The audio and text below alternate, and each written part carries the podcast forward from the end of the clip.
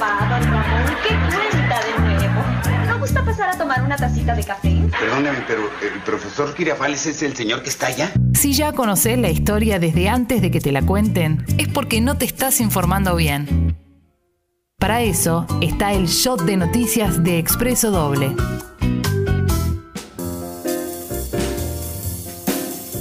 Hacemos un breve repaso de las noticias, ¿les parece? ¿Cómo ¿Eh? no? Recuerden eso, eh, chequen que la tarjeta no esté vencida, eh, eh, chequen que el débito automático esté funcionando porque Mercado Pago da de baja la tarjeta cuando se está por vencer y ahí ¡tuc! Se nos caen las suscripciones y vos quizás crees que estás aportando a tu club favorito, al Club Congo. Además no. es un gran servicio el que estamos dando, Sí. porque hay que chequear si la tarjeta no está vencida porque te puede perjudicar en otras tantas Claro. cosas que te generan placer. Sí, para Por tu ejemplo, vida. pa- Pagar la luz, Exacto. por ejemplo, si no Escribile tenés a- el débito automático. Total. Guido arroba congo.fm. Bueno, vamos con noticias de coronavirus. Eh, primero, mm, ayer 14.850 casos nuevos, 405 fallecimientos en nuestro país. eh. Hoy se van a presentar los resultados de las muestras de combinación de vacunas eh, en una conferencia conjunta entre Carla Bisotti, Santiago Cafiero, Fernán Quirós y Nicolás Kreplak a las 3 de la tarde. Mm. El Centro Gamaleya de Rusia aprobó las segundas dosis de Sputnik producidas en Argentina. Desde el lunes que viene se va a contar con el primer millón y habrá 3 millones de vacunas durante el mes de agosto. Se está analizando una nueva variante uruguaya del coronavirus, ¿eh? que se llama P6. Se estima que apareció el mes pasado en Montevideo. eh, se apareció el pasado mes de noviembre en Montevideo. Ah. Mirá, eh, hace bastante. Mirá. ¿eh? Bueno, Nueva York va a exigir vacunación obligatoria para ingresar en bares y restaurantes directamente. China vuelve a examinar a toda la población de Wuhan, donde empezó la pandemia. Reino Unido reportó 138 muertes y 21.691 casos diarios y podría endurecer normas para extranjeros. Mm, Perdón, Unión- Clemen, pensaba en Nueva York. Sí. eh, es, es una gran como Babel, es una ciudad de- del mundo, si no es la más, pegan el palo, que, que más confluyen eh, nacionalidades, Sí. digo. Sí, Tal vez ahí también está el riesgo de, de gente que viene de todos lados. Sí, pero adem- esto es No. porque es más que nada por la, eh, la gente que no se vacunó.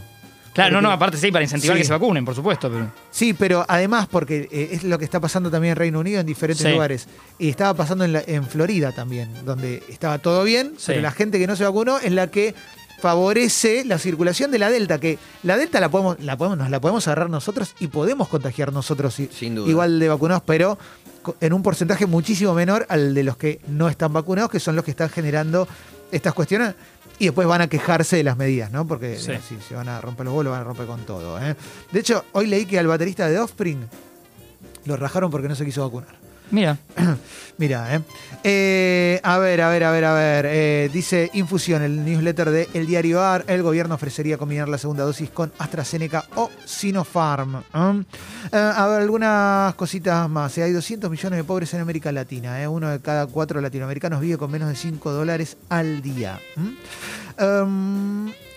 Misoginia legislativa. La diputada nacional del Frente de Todos, Gabriela Cerruti, presentó un pedido de exclusión en la Cámara Baja de su colega Fernando Iglesias mm, por su actitud violenta contra las mujeres y sus dichos misóginos hacia la actriz Florencia Peña.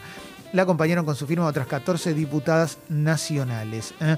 Esta nota la vamos a ampliar, vamos a leer un par de cositas más que están saliendo en diferentes medios, porque María Eugenia Vidal Qué bien me cae Fernando Iglesias, dijo nunca nadie en la No, vida, ¿no? es un- No- no para importa de juego qué que hagamos. No importa de qué tema se esté hablando. Sí, sí, sí. Sí. Eh, hoy que tenemos llame ya, por ahí te meten la pregunta. Sí, María Eugenia Vidal, eh, el gobierno pidió que sancionen a Fernando Iglesias, avaló la denuncia de 15 diputados. ¿eh? Y María Eugenia Vidal eh, se manifestó en contra de las declaraciones también de, de Fernando Iglesias. No estoy encontrando la nota, la había visto en Infobae, de alguna manera ya no está tan Ah. arriba como estaba antes, pero lo que, lo que había dicho es que no le gustaban las declaraciones, palabras más, palabras menos, pero sí que el eje era otro, ¿no? De la cuestión, ¿no? que el eje tenía que ver con que en un momento de una, de una cuarentena que estábamos todos. Ahí está.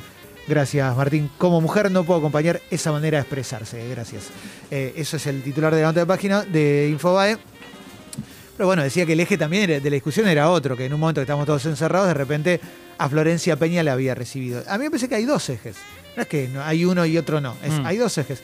Ese es un eje recontraválido, te mandan a guardar. Nadie puede, nadie puede salir, nadie puede reclamar nada. Y Florencia Peña va a la, a la quinta, es cualquiera Sí, claro. es absolutamente cualquiera y está mal. Pero por otro lado, me parece que Fernando Iglesias tiene una manera de, de manejarse que muchas veces incita al odio. Para mí ese tiene una manera de hacerse odiar que es muy original, que es levantarse a la mañana. Sí, sí, pero, pero es, lo- es, es una cosa rara porque eh, uno lo ve a Fernando Iglesias en ciertos debates en el, en el Congreso y ves que es un tipo que puede argumentar bien, puede argumentar seriamente y hacer un trabajo legislativo serio. Y por otro lado, tiene un perfil público re- relacionado con las redes y con las notas que da. Que, que hay una incitación al odio constante y es muy violento. De hecho, el intercambio entre Iglesias y Fernando Wolf, lo que, lo que prácticamente lo que, lo que le acusan es que fue a felar al presidente.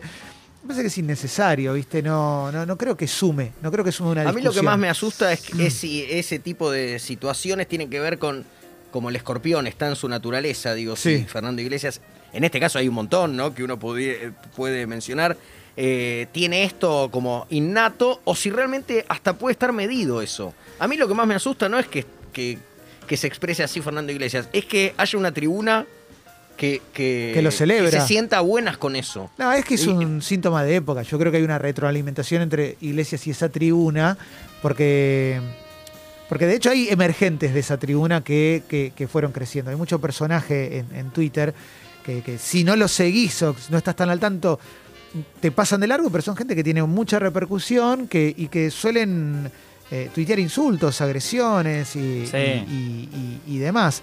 Eh, me parece que Iglesias encontró ahí un lugar de comodidad, pero me parece que también le, le baja el precio, se baja el precio él mismo. Eh, Sí, sí, sí. en un lugar. Y con la referencia a. Peña algo hemos dicho, pero digo, un, aparece un machismo eh, de esto, digo, lo han visitado Alberto Tinelli, Gallardo, Longobardi, ¿no? ¿Cuán- ¿Cuántos hombres? Nadie dijo nada, digo. de- Sí, claro. eh.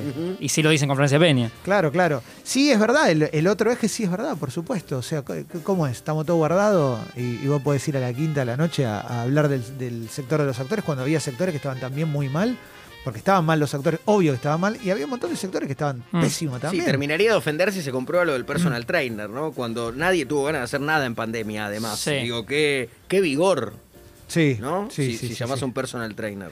Eh, a ver, a ver, este, en La Nación también dicen que Vidal repudió los dichos de Fernando Iglesias sobre las visitas a Olivos. Fíjate que La Nación e Infobae, que son dos medios muy críticos del, del gobierno, también toman esa postura de contarte esa parte de la noticia. ¿m? Eh, en una época en la que puedes contar solo una mitad, me parece que hay como una suerte de, de- de- de- de columna eh, eh, en contra de ese tipo de declaraciones que inclusive deben evaluar internamente a la hora de una campaña que no suma, no suma nada. Mm. Eh, a ver, alguna cosita más, algunas cositas más en, la, en las tapas de los diferentes medios. Eso lo, lo estábamos viendo en Infobae. Vamos a la tapa del diario AR un poquito, que, que- que es un diario que me parece que está bastante, es bastante equilibrado en la información. Sube Zabaleta en desarrollo social, en medio de tensiones con los movimientos sociales por el cierre de listas. Eh, Cafiero dijo en agosto vamos a cubrir a la gran mayoría con la segunda dosis, que es esto, ¿no? Esto que se está esperando, la cantidad de gente que está esperando la segunda dosis de Sputnik.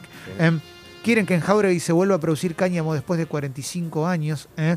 Dice un apartado que tiene el diario AR sobre producción industrial de cannabis en Argentina. ¿eh? Eh, presentan el primer posgrado en prescripción e investigación de cannabis medicinal y se hizo la primera entrega de cannabis medicinal a pacientes del hospital Garrahan. ¿eh? Se abre la puerta a la relación entre la sociedad y el cannabis de una manera mucho más eh, lógica, sana y por supuesto legal. Y está, está buenísimo. ¿eh? Bueno, a ver, alguna cosita más, yo creo que ya estamos. ¿eh? Como para resumen de noticias así cortito. Sí. Estamos bien. Eh, muy estamos bien. ¿eh? sí. En un ratito está Juan Rocco, hay Café Veloz con el querido Martín Reich y mucho más. Dale.